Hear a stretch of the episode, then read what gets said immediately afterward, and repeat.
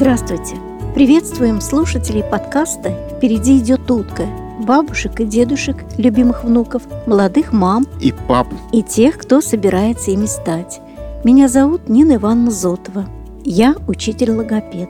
В четвертом эпизоде сегодня о самом волнительном и тревожном периоде в развитии ребенка. Поговорим о первом месяце после рождения. Да, сегодня будет наш разговор о первом месяце первого этапа до речевого периода ребенка. То есть дочеревой период это что? Это значит до речи, пока ребенка не заговорит. Доречевым периодом принято считать весь первый год жизни малыша. И надо отметить, что он очень важен для его речевого развития, так как в этот период идет активное созревание речевых областей мозга. Ряд авторов условно делит этот период на такие этапы. Первый этап от 0 до 3 месяцев он характеризуется развитием эмоционально-выразительных реакций. Второй от 3 до 6 месяцев – это время появления гуления и лепета. Третий – от 6 до 10 месяцев – время активного лепета и начало развития понимания речи. И четвертый период – от 10 месяцев до года – время появления первых слов. Ну, то есть, по сути, доречевой период для речи не так уж и важен. Безусловно, важен. Доречевой период называют фундаментом для дальнейшего становления речи, так как в этот период закладываются основы будущих высших психических функций – внимания, памяти, мышления. Начинает формироваться и развиваться и зрительное, и слуховое восприятие, которые крайне необходимы для появления речи. Формируется первая предметная или игровая деятельность, развивается возможность подражания звукам речи. Невольно приходит на ум такое сравнение, как строительство хорошего дома, возведение которого начинается с фундамента. А сегодня мы будем говорить пока о первом месяце первого этапа до речевого развития. И ты правильно сказал, что этот месяц самый волнительный. Я добавлю, что и самый трудный, как для родителя, так и для малыша. Ну, мне тоже кажется, что это очень трудный период для всех. Мелкий только начинает приспосабливаться к новым условиям жизни. Родители не высыпаются и вообще не вдупляют после родов, что вообще происходит. Главное – здоровье ребенка. А здоровье малыша будет зависеть от того, как мама и папа организуют для него сон, питание, прогулки – тщательный гигиенический уход, который обеспечивает благополучие и спокойствие ребенка. Крохе нужен будет определенный режим. Когда все идет своим чередом, это делает детскую психику устойчивой. Этот период – период открытия мира для малыша. И задача родителей еще и помочь ему с ним познакомиться. В одном из эпизодов мы говорили о важности дневника, который будет вести мама. Или папа. И это было во втором эпизоде под названием «Проблемы в развитии ребенка. Как вовремя заметить». Рекомендую всем, кто пропустил, обязательно послушать. Ну и папа пусть подключается. Мамы не будут возражать. Или будут?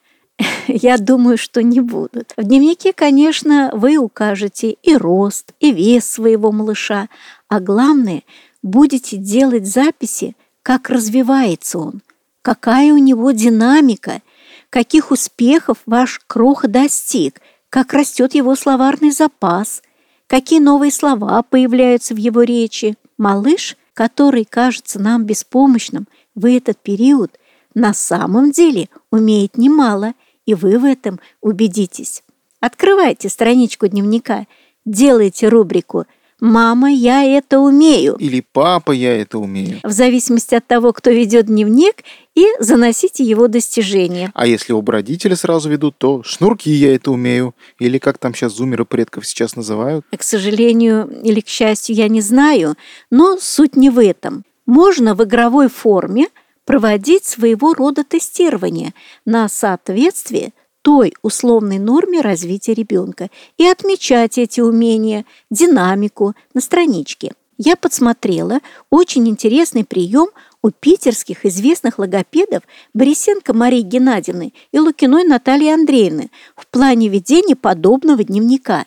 Они предлагают заносить результат того или иного умения ребенка на лесенку успешности, закрашивая ступеньки разными цветами. Можно воспользоваться таким приемом, а можно нарисовать светофор на страничке и закрашивать его в соответствующие цвета, которые будут обозначать успешность выполненного игрового задания на то или иное умение.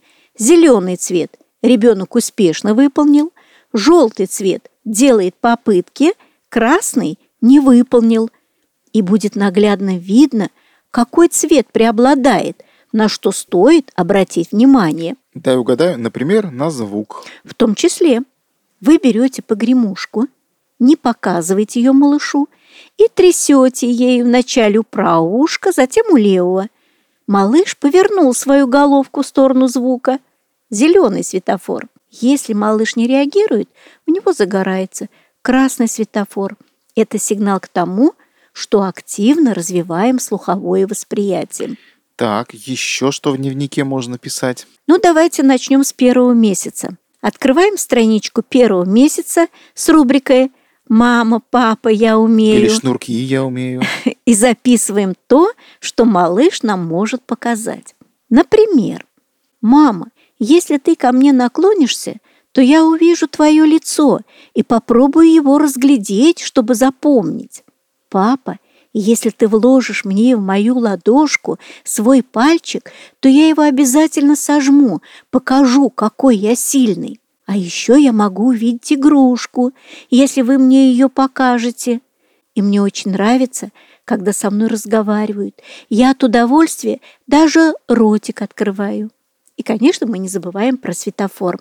Зеленое, желтое, красное. Еще фоточки подкладывать можно. Классная идея. Да, вести не просто дневник, а сделать фотодневник. Фото и краткая запись о возрасте и умении малыша – вот еще одна роль отца приоткрылась. Или мамы. Еще новорожденным сейчас заводит модно аккаунт в Инстаграме. Или там в Фейсбуке, где сейчас модно, в Инстаграме, наверное, в ТикТоке даже. Но тут главный смайликами лицо и пупок заклеить, иначе Цукерберг душу украдет. Я понимаю твой юмор и понимаю родителей, которым хочется поделиться со всем миром своим милым малышом. Но надо ли это делать? По-моему, это настолько личное и вы же не можете спросить разрешение на публикацию своего малыша. Разрешение у нее еще спрашивают. В общем, каждый выбирает Смотрите для себя. Смело. Я сама лично за фотоальбом. И многие родители ведут фотоальбом, где делается акцент на развитии той или иной функции ребенка в тот или иной период. Так, а вообще ну, я, я, я не очень понимаю, что вообще реально развить у малыша первого месяца. Ну, то есть он же совсем вот, ну, совсем же не А развиваем еще. мы его умения или же их формируем. Очень, конечно, важно, чтобы малыш был накормлен, чтобы попка была его сухой. Но малыш пришел в этот мир, чтобы его познать. А познание происходит через органы чувств.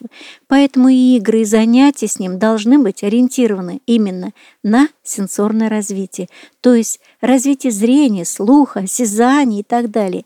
Каждый день жизни младенца очень важен для его развития. И да, начинаем это с первых дней его жизни. Так, игры, и это интересно. Во что играть в этом возрасте? Я просмотрела много методических рекомендаций ведущих специалистов по раннему развитию ребенка, которые отвечают нашей теме. Большинство из них очень интересные главное, доступны и соответствуют возрасту и целям. Так, ну я уверен, что их миллионы, ты их миллион знаешь. Давай о тех, которые ты считаешь эффективными. Игры первого месяца, они очень простые. Некоторые из них вы будете повторять, совершенствовать. Я приведу их совсем немного. Многие игры с ребенком связаны с тактильными ощущениями. Поэтому можно малыша просто гладить, например, какой-нибудь плюшевой игрушкой, Ему очень понравится. Или вот очень хорошее упражнение, мы его назовем кулачок. Так как пальцы малыша в первые недели сжаты в кулак, то потихоньку можно стимулировать раскрытие кулачка, поглаживая ручку. Например, можно гладить перышком или кусочком искусственного меха, а можно потереть кулачки друг от друга.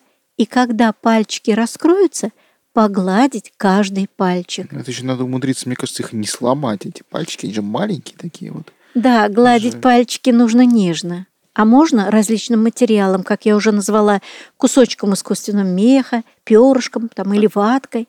Тем самым мы развиваем тактильные чувства и проводим массаж.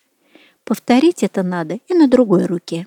Не забываем укреплять детскую ручку и пальчики, вкладывая свой указательный палец в раскрытую детскую ладошку. И ребенок, что тот Путин, почувствует палец и цап-царап. Малыш ухватится за палец, так как это естественная его реакция. А мама или папа обязательно похвалят свою кроху за такое умение.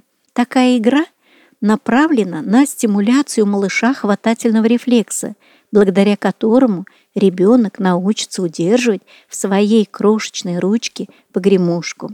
Уже в этом возрасте у крохи появляется потребность в контакте со взрослым. Проводим игру «Гляделки» для развития зрения ребенка, чтобы привлечь его внимание к лицу и чтобы установить эмоциональный контакт. Ну, какие гляделки в таком возрасте, как вообще в них играть можно? Ну, допустим, мама берет ребенка на ручки, прижимает к себе, смотрит ему прямо в глазки. Малыш сконцентрирует внимание и будет тоже смотреть маме в глаза. Потом он может отвлечься, но если мама продолжит смотреть на него, малыш также вернет взгляд на маму. Следующую игру, которую можно предложить, она будет как продолжение. В этой игре малыш лежит в кроватке. Мама, наклонившись к малышу, ласково разговаривает с ним, улыбается ему, и главное, она ловит его взгляд, а затем чуть отклоняет свое лицо вправо, потом влево, тем самым стимулируя перемещение взгляда малыша.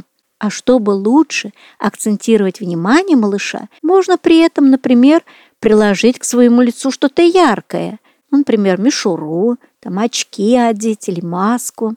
Обязательно проводим подобную игру с игрушкой. Учим его концентрировать на ней внимание. Назовем ее так «Вижу игрушку». Покажите малышу яркую игрушку, например, погремушку, на расстоянии примерно 30-40 см от глаза.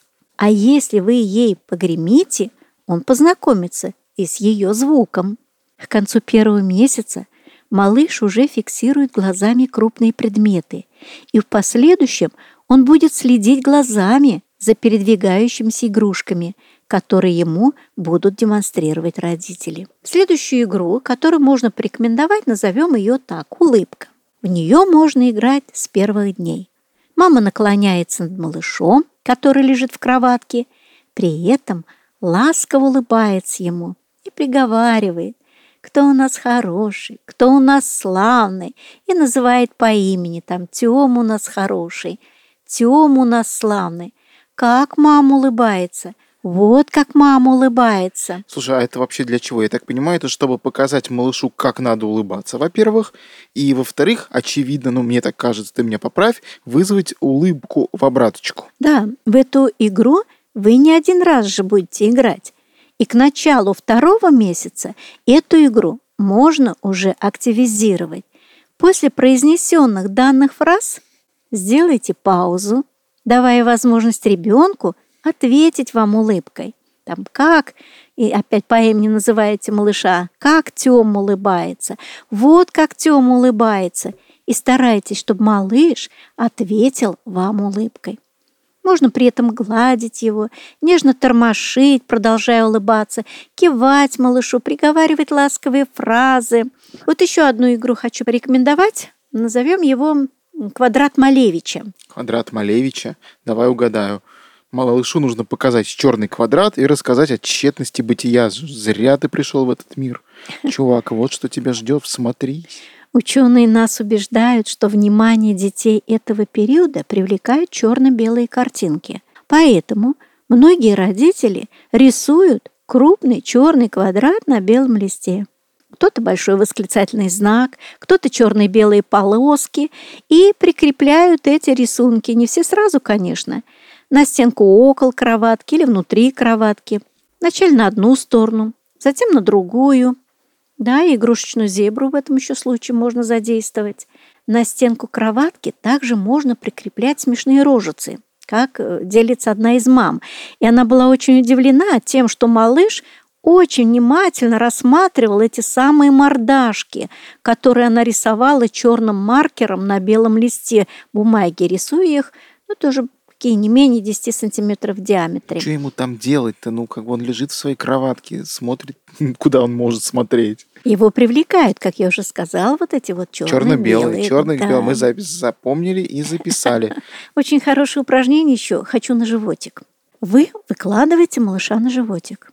И малыш начинает учиться поднимать головку. Еще это упражнение полезно тем, что тренирует мышцы малыша и уменьшает его колики. Во владении речью главная роль, как мы уже отмечали, принадлежит слуху. Слуховое внимание к речи у малыша формируется очень рано, где-то уже на второй неделе, как пишут исследователи. Плачущим ребенок умолкает, услышав звук человеческого голоса, то есть перестает плакать, когда с ним начинают говорить, успокаивается, когда слышит колыбельную песню. Поэтому разговаривайте с малышом, меняйте интонацию, Малыша окружает целый мир звуков. Ваш ласковый голос, звуки колокольчиков, бубенчиков, плеска воды при купании и другие звуки. Все это формирует слуховое восприятие, которое вы будете формировать, включая в разные задания. Я так понимаю, что раз с мелким тусит в основном мама, ну, традиционно так сложилось, да, ну и вообще он привязан к маме, то папе можно, в принципе, вот на этом конкретном этапе расслабиться и идти строить дом, сажать деревья, там, не знаю, гвозди в стену вбивать. Ну, больше всех проводит с малышом время, конечно, мама. У ребенка формируется привязанность к ней, и это становится фундаментом для дальнейшей способности устанавливать отношения с другими людьми. Раньше было такое мнение, что первые дни общения должны проходить только между мамой и малышом. Наверное, потому что мама может первой заметить такие моменты, которые должны ее насторожить и обратиться к педиатру. Малыш там плохо сосет или очень вяло, или отказывается от еды, или у него там подтекает молочко по уголку губ, или у малыша постоянно открытый рот, или плач без причины, особенно по ночам, и другие. Но исследования показали, что малыш развивается лучше, если с ним общаются оба родителя. Малыш должен знать, что его любят и мама, и папа. А если любят, значит защитят. И поэтому отец принимает самое активное участие. Он не только фоткает, но и купает, разговаривает, также улыбается, берет на руки. Когда кроха находится в руках любящего родителя, он успокаивается, расслабляется. Малыши нуждаются в прикосновениях, да и не только малыши. Когда мы обнимаем своего ребенка, маленького, большого, прижимаем его к себе, мы говорим о своей любви и дарим ему чувство безопасности. Ну, окей, да, конечно. Ага. Угу. Посмотрим, что ты скажешь об обнимашках, когда мы с тобой дойдем до подросткового периода. Об этом, возможно, мы поговорим, когда с затронем психологом. когда затронем тему о речевых проблемах в школьный период. А пока занимайтесь с малышом оба, и мама, и папа, и вы увидите, что за месяц малыш научился многому. Замечательными инструментами развития, причем не только физического, но и психоэмоционального, являются массаж и гимнастика. И об этом тоже не следует забывать. Но перед их проведением, перед началом необходимо предварительно проконсультироваться с педиатром, потому что есть ряд противопоказаний в силу определенных заболеваний, а медицинская сестра покажет, как правильно проводить те или иные упражнения. Наблюдайте за своим малышом, учитесь его чувствовать, создавайте комфортную среду для него и не забывайте про игры и игрушки. О, игрушки. То есть э, какие, вот расскажи, какие игрушки нужны малышу в ранний период? И, может быть, их можно обойтись вообще без них? Ну же мелкий. На первое время их не надо много. Главное, чтобы они были сделаны из экологического материала, легко мылись, без каких-либо там сколов, чтобы в период познания игрушки через рот они не принесли вреда здоровью малыша. Фаворитом всегда была и остается погремушка.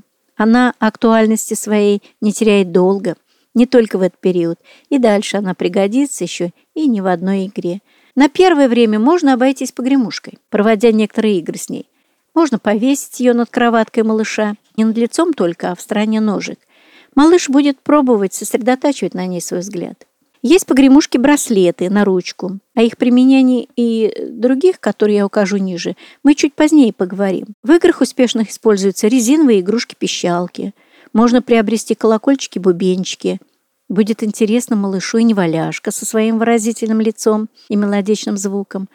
Всем известные кубики, пирамидки, которые вы начнете тоже использовать в доречевой период. И, наверное, вот такие карусельки над кроваткой, которые вешают, кругленькие. Да, сейчас мобили-карусели приобрели популярность и, наверное, есть в каждой семье. В этом возрасте, когда детки лежат на спинке в кроватке, им нравятся подвесные игрушки. Прикрепляют мобиль с игрушками на кроватку, и они потихоньку крутятся под мелодичную приятную музыку. Прислушаемся к психологам, которые рекомендуют закрепить мобиль на кроватку ближе к одному месяцу. Вешать на мобиль не больше трех игрушек, периодически меняя их, и следить за временем крутящейся карусели, чтобы не перегружать маленького ребенка. Игрушки вешают на таком расстоянии, чтобы малыш мог или случайно, или позже целенаправленно бить по ним кулачками, слушая звук, например, бубенчика. Вот э, примерно такие вот игры. Мамы и папы, дедушки и бабушки, помните, что игра – это самый эффективный способ воспитания и обучения маленького ребенка. Есть очень много замечательных пособий с играми, забавами, потешками и так далее, которые помогают взаимодействовать с малышом и развивать основные сферы. Слушай, ну насколько я понимаю, что игра это не просто самый эффективный способ воспитания и обучения маленького человечка, но и вообще единственный, да, по сути. На этот период, да. Ну, на этом периоде, да, конечно, я об этом, да. И заканчивая блок про игры, скажу, что у этого выпуска подкаста есть партнер. И у этого партнера есть подарок для наших слушателей. Рад вам представить издательство Alpina Nonfiction и книгу «160 развивающих игр для детей от рождения до трех лет». Мы часто говорим с Ниной Ивановной в подкасте, что в первые три года жизни ребенка можно заложить в ребенка много важных и полезных качеств. И один из основных способов для этого – это игра. В книге «160 развивающих игр для детей от рождения до трех лет» обобщены наработки лучших мировых специалистов по обучению детей. Автор Пенни Уорнер. Она 20 лет работает в качестве инструктора по развитию ребенка. И это уже немало. Наши слушатели могут купить книгу со скидкой 15% на сайте alpina.ru по промокоду «УТКА» большими латинскими буквами. При покупке бумажной книги электронная версия идет в подарок. Кроме того, этот промокод распространяется на любые другие книги издательства. Любовь и наблюдение – это ключ к пониманию потребностей вашего малыша. Это ключ к тому, чтобы увидеть осознанную улыбку малыша и услышать его радостное «Агу». Агу, спасибо и до встречи. Слушайте и подписывайтесь на подкаст «Впереди идет утка» от студии «Шаги по стеклу» на Яндекс Музыке, Кастбоксе, Apple и Google подкастах и везде, где есть подкасты. Ищите нас в Телеграме, ВКонтакте, на Яндекс Дзене. Пишите нам письма по адресу «Впереди утка собака Яндекс.ру». Пока!